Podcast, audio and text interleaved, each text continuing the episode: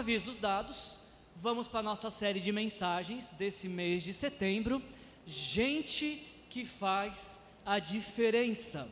É, o intuito da nossa série, quando a gente começou a planejar essa série e a partir do desenvolvimento dela também nós estamos percebendo de que Deus tem nos desafiado, nos encorajado, nos estimulado a pensar em duas questões.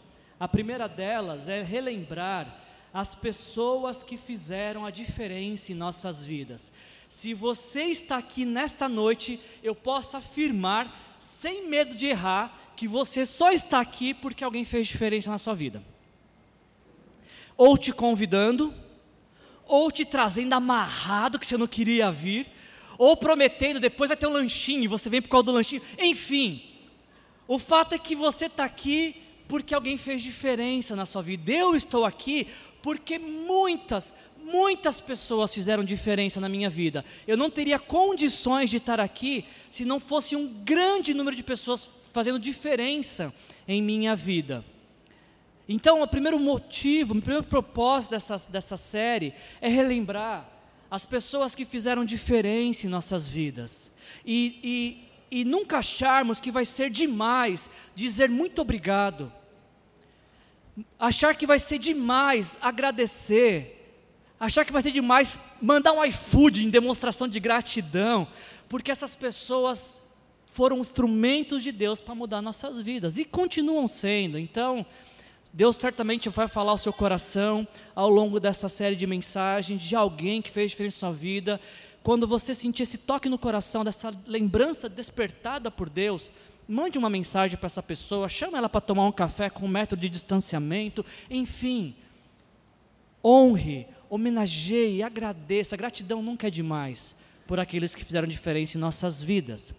Mas, na mesma proporção que essa série nos desperta a lembrar das pessoas que fizeram diferença em nossas vidas, ela também nos convida a ser esse agente de transformação.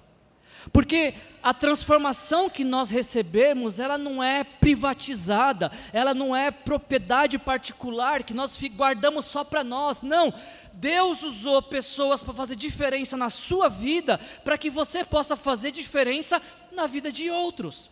Que vão fazer a diferença na vida de outros, que vão fazer a diferença na vida de outros, e o mundo vai conhecer Jesus Cristo através de pessoas que fazem a diferença. Além disso, a gente tem feito também essa série de mensagens em comum acordo, em, combinando com, com esta campanha do Setembro Amarelo, que é um, um mês de preservação, de valorização da vida.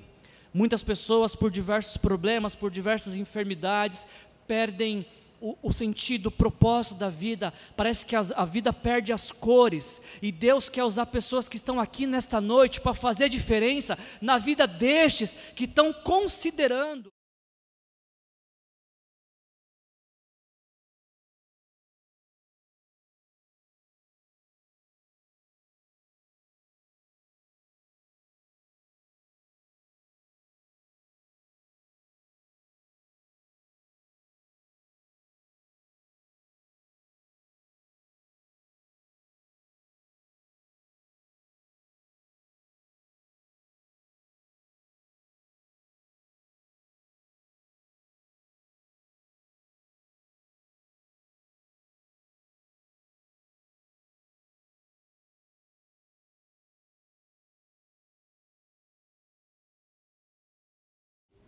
Que nos faz pensar só em nossas demandas, só em nossas necessidades, só em nossos interesses.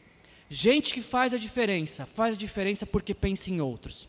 Gente que faz a diferença, faz a diferença porque entende que não está passando neste mundo, não está de passagem neste mundo. Está aqui por um propósito, um propósito divino, um propósito para a glória de Deus. Ah, então, com esses dois desafios em mente, lembrar de quem fez diferença na sua vida e pensar na vida de quem você pode fazer diferença, a gente vai dar sequência nessa série de mensagens e o tema da nossa noite é o princípio da generosidade. Gente que faz a diferença é gente generosa. E nesse texto de 2 Samuel, se você já quiser ir abrindo, 2 Samuel 9, de 1 a 13, nós vamos ver o quanto que a generosidade muda, transforma, impacta, influencia a vida daqueles que são alvo da generosidade. Antes da gente uh, entrar no texto propriamente dito, só para que vocês possam entender o contexto, o cenário onde esse texto está sendo desenvolvido, em 2 Samuel, quando o, o, autor de 2 Samuel começa a escrever este livro de 2 Samuel, ele está contando a trajetória do rei Davi. A gente viu na primeira mensagem, vocês vão se lembrar, se não você pode ver no canal, nosso canal do YouTube, aquele menino, como um menino comum, como tantos outros meninos da história de Israel antigo, ah, teve um dia em que ele foi usado por Deus de forma extraordinária. Um menino comum foi usado de forma extraordinária por Deus, porque é isso que Deus faz, ele usa pessoas comuns para feitos extraordinários. E esse menino Davi, a partir daquele evento em que ele derrota um gigante chamado Golias e concede uma vitória para o exército israelita, ele começa a crescer diante de Deus e diante dos homens, ao ponto de se tornar o grande rei de Israel, o maior rei da história de Israel. Tanto que depois que Davi morre, ah, os reis começam a ser contados. Teve tal rei que foi tão bom quanto Davi. Teve outro rei que não foi bom como Davi, para você ver a importância deste homem. Então, em 2 Samuel, a gente tem, está vindo nessa crescente. O rei Davi cada vez mais se estabilizando e, e se solidificando o reino que Deus deu em suas mãos. Ah, ele já tinha consolidado toda a nação no capítulo 5 de 2 Samuel, se tornando rei de toda a nação, antes ele era rei só de Judá.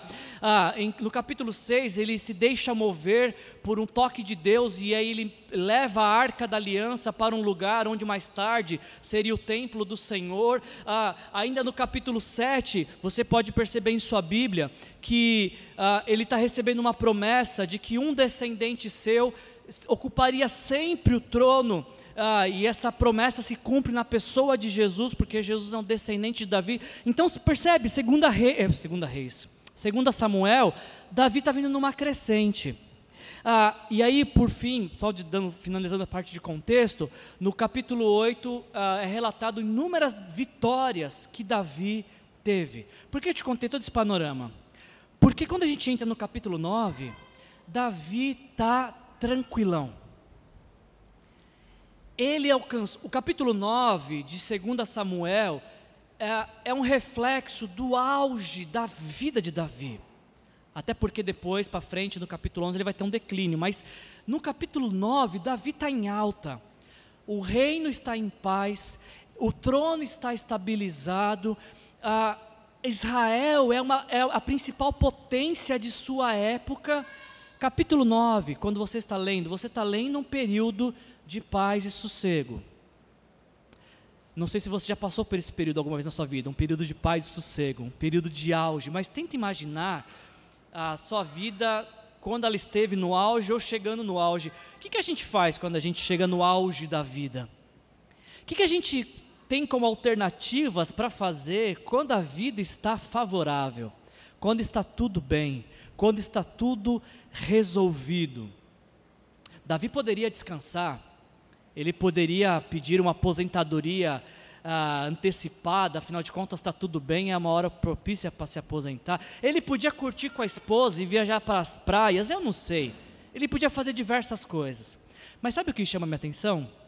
É que nesse período de, de grandes conquistas, nesse período de estabilidade, nesse período que muitos usariam para desfrutar, Davi está com outra coisa em mente. Em 2 Samuel, capítulo 9, os primeiros três versículos, nos diz que certa ocasião, nesse período de paz e tranquilidade e prosperidade que Davi está vivendo, nessa ocasião, Davi perguntou: resta alguém da família de Saul a quem eu possa mostrar lealdade? Talvez sua Bíblia esteja bondade, são palavras que podem ser traduzidas das duas formas, que eu possa mostrar lealdade ou bondade por causa da minha amizade com Jonatas. Então chamaram Ziba, um dos servos de Saul, para apresentar-se a Davi, e o rei lhe perguntou: Você é Ziba? Sou teu servo, respondeu ele. Perguntou-lhe Davi: Resta alguém resta ainda alguém da família de Saul a quem eu possa mostrar a lealdade de Deus? Preparando a mensagem essa semana, logo de início, esse texto falou muito ao meu coração, porque no período que Davi poderia estar utilizando para desfrutar de suas conquistas, deitar em sua glória, Davi está pensando em quem ele pode abençoar. Davi está pensando quem ele pode favorecer no melhor momento de sua vida. Esse texto ele fala muito ao meu coração logo de início, porque quando Davi tinha tudo para aproveitar a vida, parece que para ele aproveitar a vida é proporcionar o bem a outro, é abençoar outra vida. É, se você não conhece as narrativas bíblicas, é necessário a gente voltar algumas páginas ah, o rei Saul, primeiro rei de Israel, ele tinha um filho chamado Jonatas. E Davi e Jonatas foram grandes amigos, melhores amigos. E na medida que Jonatas, o filho do rei Saul, percebeu que Davi estava crescendo, Jonatas percebeu em seu coração que o reino não era reservado para ele, Jonatas, como um descendente de Saul, mas que Deus estava reservando o reino a Davi. Então Jonatas começa a apoiar Davi. E, sabendo de, e verbalizando isso, o reino está sendo separado para você, você vai ser rei de Israel. E Davi, que parece ser muito humilde, ele não conseguia conceber isso. Como eu vou ser rei? O, o, o herdeiro de Saul é você. Mas aí essa amizade cresce e a gente chega em, em 1 Samuel 20, onde eles fazem, uh, Davi e Jonatas fazem uma troca, uma aliança, uma troca de promessas. E Jonatas diz pra, faz a promessa para Davi que sempre seria leal a ele mas pede que Davi prometa que protegeria e abençoaria a sua família. Da, Jonatas pede para Davi: Davi, independente do que aconteça comigo, guarde, abençoe a minha descendência. Eles firmam um acordo naquele momento. Então, é por isso que em 2 Samuel 9 agora, lembrando daquela dívida de honra, que a gente que nem a gente viu semana passada, lembrando daquela dívida de honra que Davi tinha com Jonatas, é que agora que ele pergunta: tem alguém que eu queria que eu possa abençoar? Mas sabe qual é o detalhe desse texto que me fala muito ao coração? É que Davi, ele pergunta, ah, ele quer demonstrar lealdade para a família de Saul. Ele, ele, começa dizendo assim: resta alguém da família de Saul. Ele não exclui Saul. Ele, ele fala alguém da família de Saul para que eu fale da minha amizade com o Jonatas. E mais uma vez, se você não conhece as narrativas bíblicas, Saul foi um carrasco de Davi. Saul perseguiu injustamente a Davi tentando matá-lo. Porque Saul também entendeu que o reino estava reservado para Davi. Então, isso me provoca, gente, de pensar que Davi quer abençoar a família do seu perseguidor a família de quem o colocou em fuga por anos, a família de quem o fez morar por muito tempo em cavernas, se escondendo de um lado para o outro.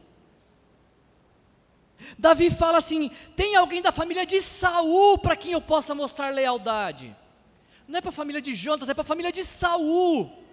Davi quer mostrar lealdade para o homem, para a família do homem, que tanto perseguiu. Não faz, não faz uh, parte da mensagem de hoje. Talvez eu vou, vou pregar esse texto novamente em uma outra oportunidade. Quem sabe? Mas sabe que esse texto me fala logo de largada, assim? O Davi foi um grande guerreiro. Alguém que lutou e venceu muitas batalhas. Mas esse texto me ensina que Davi venceu grandes batalhas antes em seu coração. Você entendeu isso? Sim, Davi venceu muitas batalhas no campo de guerra, mas muitas foram necessárias vencer em seu coração. Para que Davi pudesse abençoar o filho do seu perseguidor, ele precisou vencer uma batalha em seu coração, uma batalha contra a vingança, uma batalha contra a mágoa, uma batalha contra o rancor, uma batalha contra o ódio, uma batalha contra as feridas do passado. Quem sabe eu e você, a gente não está levando para o campo de batalha batalhas que a gente precisa vencer em nosso coração. É o que Davi faz. Tem alguém da família de Saul a legenda estaria que me perseguiu por muito tempo em minha vida, para quem eu possa mostrar bondade.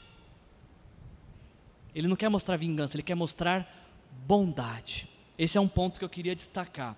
E outra coisa que ah, Davi mostra, por que, que, por que, que Davi é tão generoso assim? É porque a bondade que ele quer mostrar, a fidelidade que ele quer mostrar, não é a fidelidade que pertence a ele, Davi. Olha o que o texto diz. Ele começa dizendo: ah, resta alguém da família de Saul a quem eu possa mostrar lealdade, mas olha como o texto termina. Resta alguém da família de Saul a quem eu possa mostrar a lealdade de quem? De quem? Não era a lealdade dele, Davi?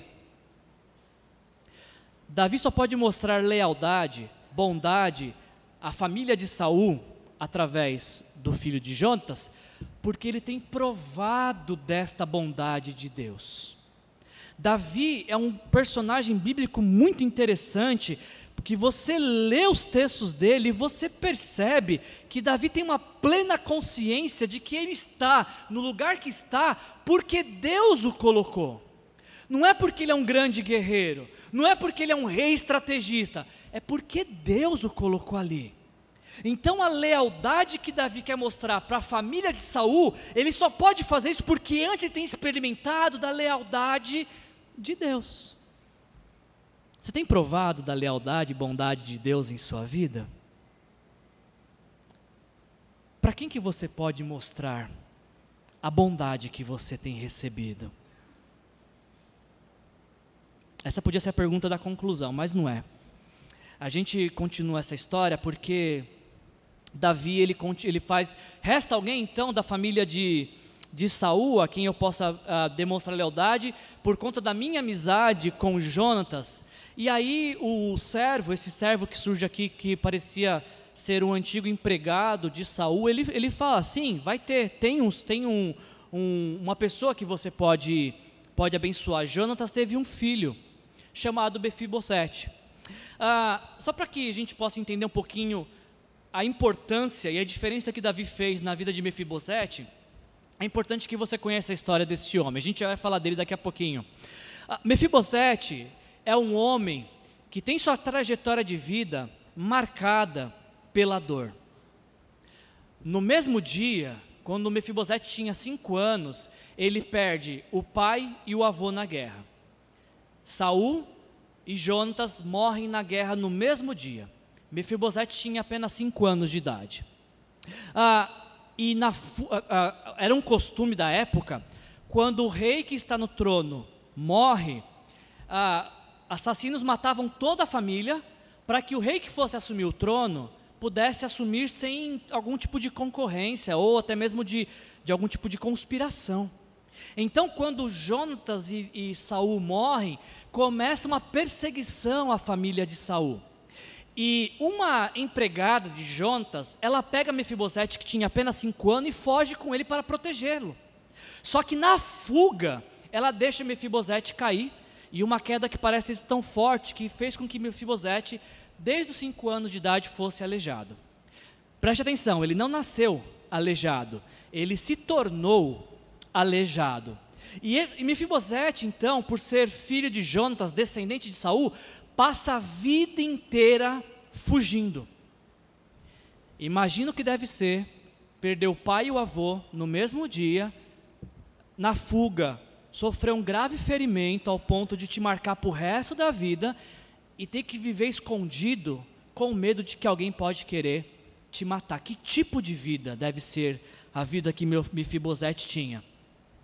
E tem mais, tem mais. Porque quando Davi pergunta, ô Ziba, tem alguém da família de, de Jonatas que eu possa abençoar? Sabe que o Ziba fala? Jonatas tem, tem um filho, um aleijado.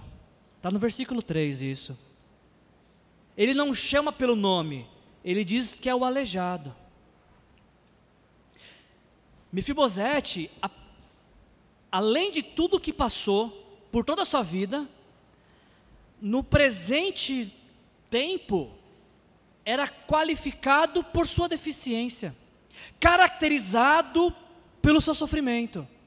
Quem é o filho de Jonas? O aleijado, o inválido.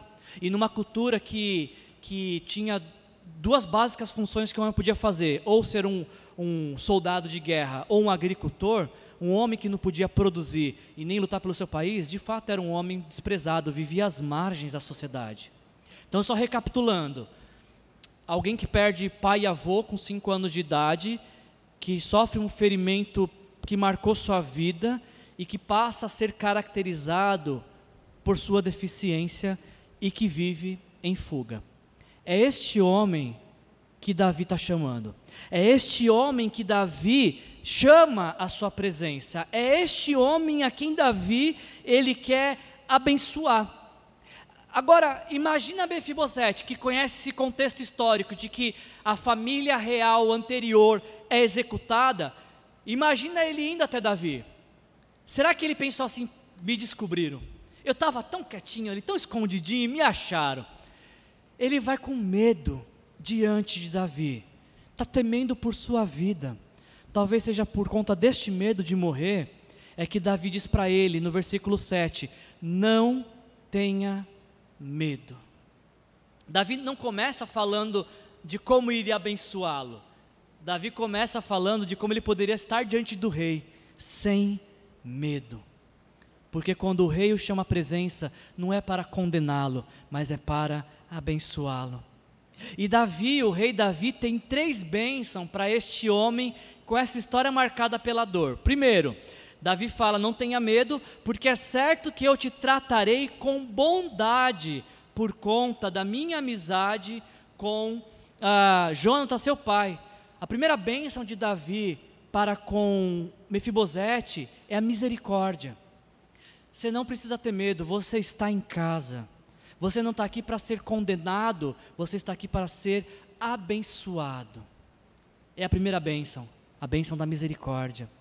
A segunda bênção de, de Davi para com Mefibosete, ele diz: Vou devolver-lhe todas as terras que pertenciam ao seu avô Saul, ou seja, a bênção da restituição. Se Davi vai devolver, é sinal de que essas terras não estavam em poder da família de Saul e estavam em poder da família de Davi. E Davi está dizendo: Eu vou te devolver tudo que foi do seu pai, tudo que foi também do seu avô. Davi está generosamente restituindo todos os anos que foram perdidos. Talvez um dia isso até vire uma música, né? E ainda, ah, uma terceira bênção.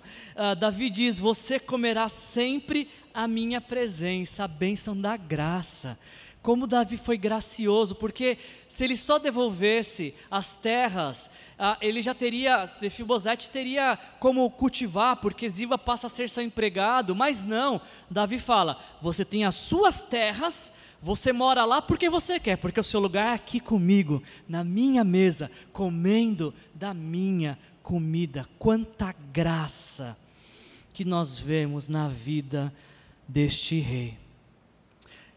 Esse homem, Mefibosete, que no único dia de vida, quando tinha cinco anos, perdeu tudo. No único dia de vida, Deus restaurou por completo a sua vida por um ato de generosidade de Davi. Por isso que eu escolhi esse texto para falar com vocês sobre gente que faz a diferença. É gente que é generosa. E eu queria, junto com vocês, nessa noite, ser desafiado por essa história. Porque Davi, por sua generosidade, mudou por completo a vida de Mefibosete. E Davi, por sua atitude, me desafia a pensar, em primeiro lugar, que gente que faz a diferença é gente que generosamente vai além de suas obrigações. Davi era rei. Ele era o rei que sucedeu Saul. Se Davi executasse Mefibosete, ninguém ia falar nada para Davi. Aliás, era até o esperado, inclusive. Mas Davi vai além das obrigações. Davi poderia então só conceder o perdão a Mefibosete. Mefibosete, você é filho do homem que me perseguiu há tanto tempo, mas vou balancear isso porque você também é filho do. Você é neto do cara que me perseguiu, mas você é filho do meu amigo. Então, nessa equação, vamos ficar assim: você vai para lá, eu fico aqui e está tudo certo. Davi vai além do esperado, vai além de suas obrigações e permite, permite que Mefibosete prove de bondade, não uma bondade que Davi era obrigado a conceder a ele, mas uma bondade que Davi generosamente concede a ele. Gente que faz a diferença não fica fazendo continhas de moedinhas para pensar quais moedinhas pode utilizar ou não para abençoar uma vida. Gente que faz a diferença não faz continhas de hora para pensar em quantos minutos tem para dispensar atenção a alguém. Gente que faz a diferença, faz a diferença porque vai além das obrigações de uma forma muito generosa. Muito generosa. Davi disse para Mefibosete, Mefibosete, eu te tratarei com bondade por causa da minha amizade com Jonatas. Jonatas nem estava lá para cobrar essa amizade e essa promessa. Mas Davi tinha uma dívida de honra. E ele paga com juros e correção essa dívida, restituindo a vida para Mefibosete. Não foi terra que Davi deu para Mefibosete, foi vida, foi qualidade de vida, foi dignidade humana. Que isso é possível através da generosidade.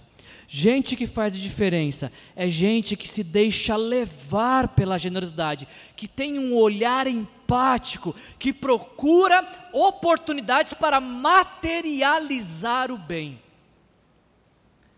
Gente que faz a diferença é gente que tem um amor afetivo e efetivo.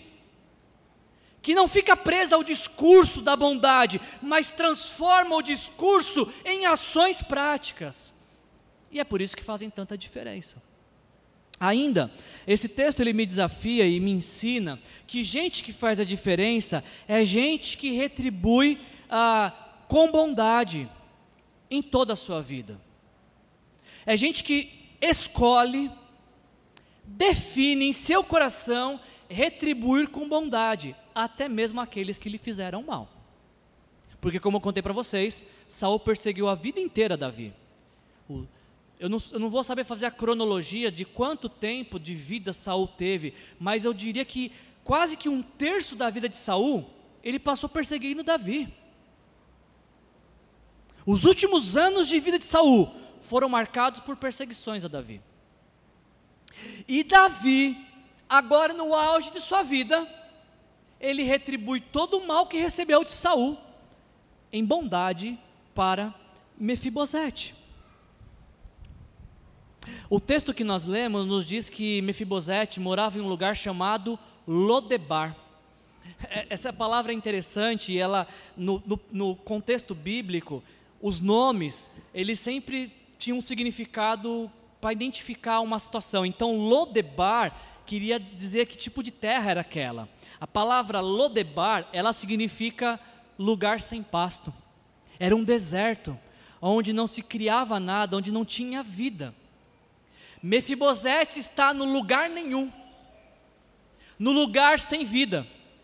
E pela generosidade bondosa de Davi, ele vem para Jerusalém, morar na capital, comer na mesa do rei. Porque Davi escolhe tirar alguém de lugar sem vida, de lugar sem pasto, de lugar nenhum, para trazer a um lugar de honra. Por que Davi faz isso? Porque o combustível de sua vida é a generosidade. É a generosidade que o impulsiona. Mefibosete, que morava no lugar sem, sem vida, se escondendo, vai morar no palácio agora. Tudo por conta de um ato generoso de bondade do rei. Que reviravolta de vida, um único dia foi necessário para que isso acontecesse. Esse texto, sabe, gente, ele, ele me desafia, ele me ensina que gente que faz a diferença é gente que promove restituição, é gente que é agente de transformação, gente que de forma muito generosa promove bondade. E por fim, para a gente caminhar para o final, gente que faz a diferença é gente que antes de dar do seu, dá de si. Eu vou repetir. Gente que faz diferença, antes de dar do seu, dá de si. Por que, que eu estou dizendo para vocês? Porque ah, Davi, ele, as terras estavam em posse dele, era, era propriedade dele, e Davi dá as terras de volta para Mefibosete. Mas antes de dar as terras, o texto começa com Davi querendo mostrar bondade. Antes de materializar a bondade, esta já habita em seu coração. Por isso que é muito fácil para Davi dar as terras, dar um lugar à mesa, porque antes de dar o que era dele, ele deu de si, ele se entregou bondosa e generosamente a Mefibosete. Para você entender um pouco isso, como é que seria isso? Uma coisa é a gente fazer um apelo e você, a gente dizer assim, olha, é, nós precisamos arrecadar alimentos para montar uma cesta básica. E você trazer um pacote de alimento, o que tem um grande valor. Aliás, façam isso, porque você está fazendo a diferença em quem não tem o que comer. Isso é uma coisa. Você deu do que era seu. E isso tem um valor para isso. Isso é, é, digno de ser honrado e, e mencionado como um ato de bondade. Agora, completamente diferente é quando não apenas você dá um quilo de alimento que é seu, mas como, você, como, como também você ajunta a montar a cesta básica e vai entregar na casa de quem está passando fome. Você entende essa diferença? Dar do seu é um ato bom, tem que ser reconhecido, mas pode ser que você dê do seu e isso não te comprometa com nada. Não te faça falta. Por que, que eu estou falando para vocês? Ah, no ano passado, a nossa igreja produziu 100, 130 cestas básicas.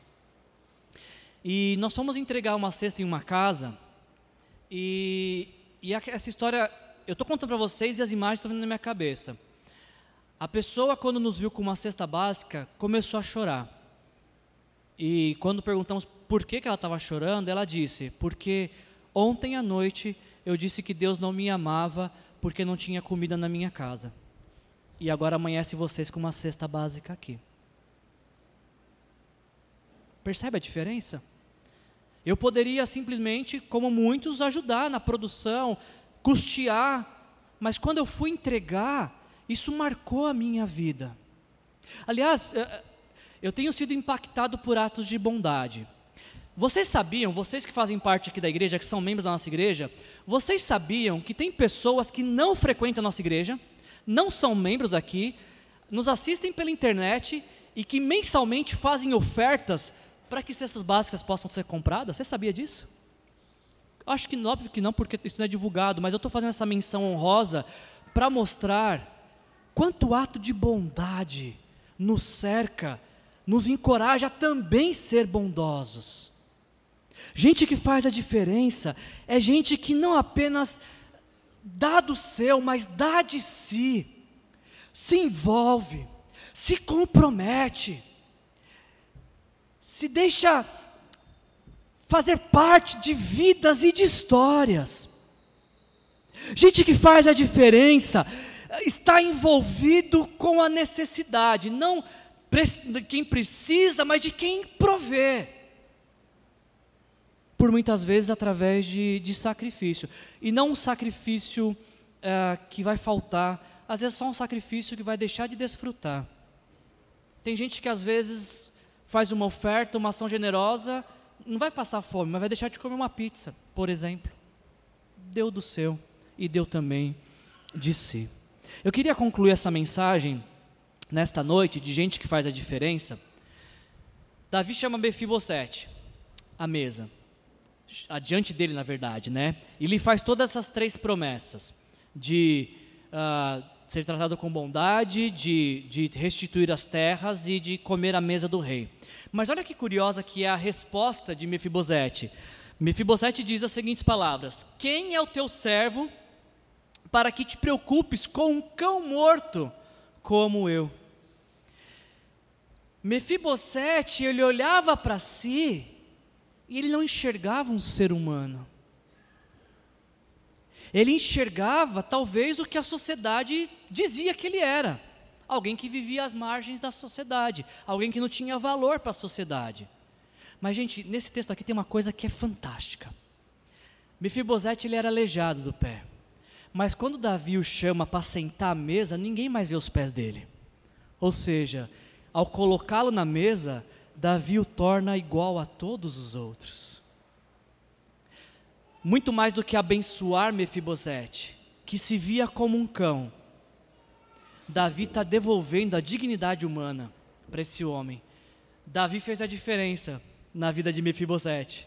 Alguém que era chamado de o aleijado, alguém que se via como um cão morto, e Davi falou: Você não é cão, você tem lugar à minha mesa igual aos meus filhos. E quando meus filhos estão sentados à mesa, não se percebem diferença nos pés, todos são iguais.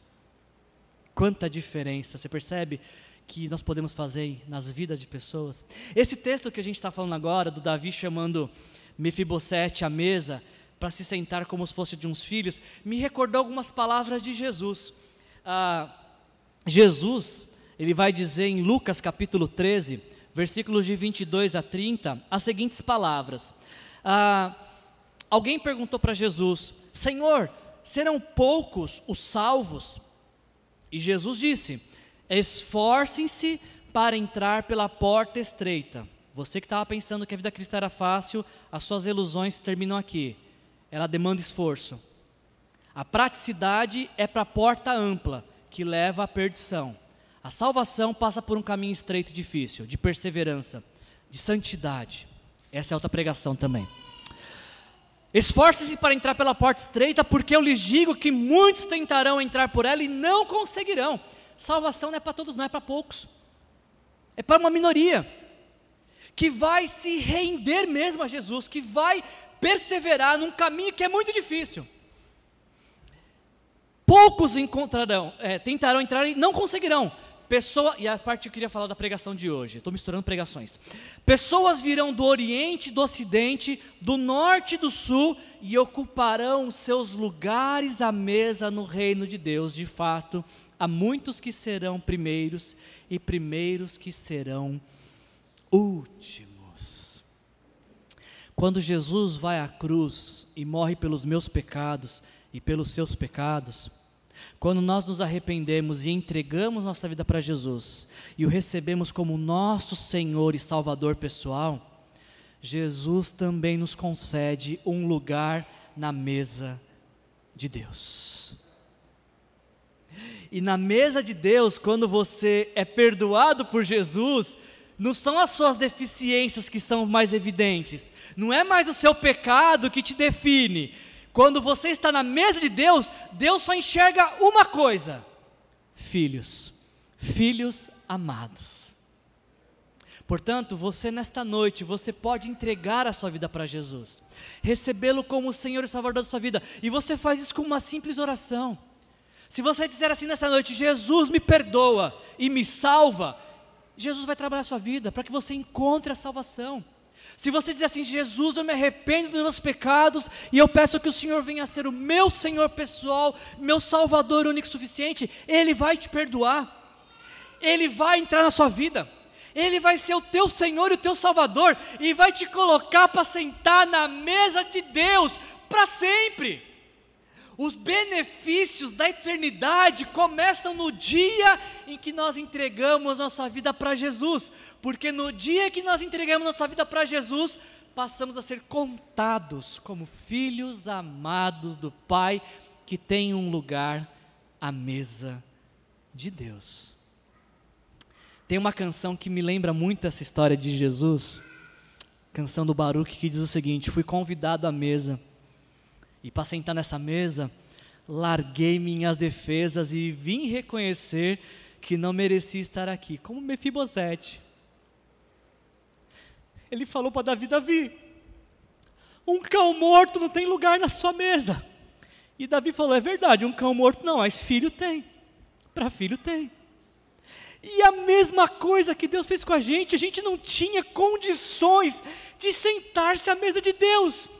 E nós poderíamos dizer: Deus, eu não posso me entregar ao Senhor porque sou pecador. E Deus fala: é pecador até quando você quiser, porque o dia que você se arrepender, não é mais pecador, é filho. Reconheci que não merecia estar aqui comigo, eu trouxe amigos, eu estou cercado de amigos que vão estar na mesma mesa comigo. A gente vai estar na mesma mesa, no mesmo banquete eterno, banquete de Deus, por conta que a gente entregou a vida para o mesmo Jesus. Comigo trouxe amigos felizes ou feridos, gente que escutou esse chamado e o aceitou.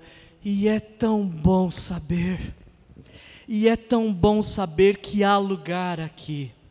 A graça nos chamou para a mesa do Senhor. A graça nos chamou para a mesa de Jesus não mais como pecadores, mas agora como filhos amados de Deus. Porque um dia alguém fez diferença em nossas vidas e nos contou essa história. Viu? Para de ficar se achando um cão morto. Para de ficar achando que você não tem valor para nada e nem para ninguém. Para de viver às margens. Tem lugar para você na mesa, tem um lugar reservadinho para você. É só você entregar sua vida para Jesus e recebê-lo como Senhor como teu Senhor e teu Salvador. Eu queria concluir essa mensagem com dois pontos para a gente considerar e praticar essa mensagem nessa noite. Gente que faz a diferença é gente que se deixa levar pela generosidade. Se você quer fazer a diferença na vida de alguém de forma generosa, não faça continhas. Não cronometre o tempo que você pode destinar a alguém. Pare de pensar em você em primeiro lugar. Se deixe levar pela generosidade. E ainda, gente que faz a diferença é gente que generosamente promove restauração. Às vezes a gente perde a dimensão do poder que nossas palavras têm para transformar vidas. Às vezes você falar para uma pessoa, nossa, como você está bonita, isso promove uma restauração por completo nessa pessoa que não se vê bonita. Às vezes, quando você diz, Poxa, você fez tão bem, parabéns, isso promove restauração na vida de alguém que acha que só faz coisa errada, que não presta para nada. Gente que faz a diferença, generosamente promove restauração, fazendo uso de suas palavras para abençoar. Eu queria despedi-los nessa noite com essa missão de nessa semana fazer a diferença na vida de pessoas, levando-as a conhecerem Jesus, porque essa é a grande maior diferença que pode acontecer em nossa vida. Feche seus olhos, vamos orar. Senhor, em nome de Jesus, Pai, nenhum de nós, nenhum de nós merecia estar aqui, Senhor. A gente só está aqui nessa noite, Senhor, porque alguém fez diferença em nossas vidas. Porque alguém arrumou nosso paraquedas, que para que a gente pudesse pousar aqui nesta noite, Senhor.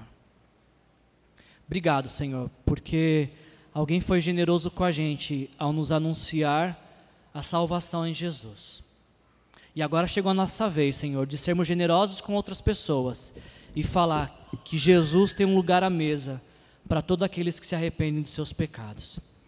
Eu peço que o Senhor nos dê oportunidades nessa semana, Senhor, de fazer a diferença na vida de inúmeras pessoas, Senhor Talvez algumas vão sentar-se aqui ao nosso lado aos domingos e nas nossas células. Talvez outras a gente nunca vai saber que fizemos a diferença e outras a gente vai descobrir só muitos anos depois. Mas isso não pode nos isentar de fazer a diferença em todo momento a toda pessoa que o Senhor colocar em nossas vidas, Pai. Nos dê essa oportunidade, Senhor, de sermos gente que faz a diferença. Gente que faz desse mundo sombrio um lugar melhor para se viver através da luz de Jesus. Essa é a nossa oração nesta noite, em nome de Jesus, amém. Que a graça do nosso Senhor Jesus Cristo, o amor do nosso Deus o Pai e a comunhão com o Espírito Santo seja algo perceptível na minha e na sua vida, hoje e sempre, em nome de Jesus, amém. Sejam cheios do Espírito Santo. Jesus te abençoe. Boa semana.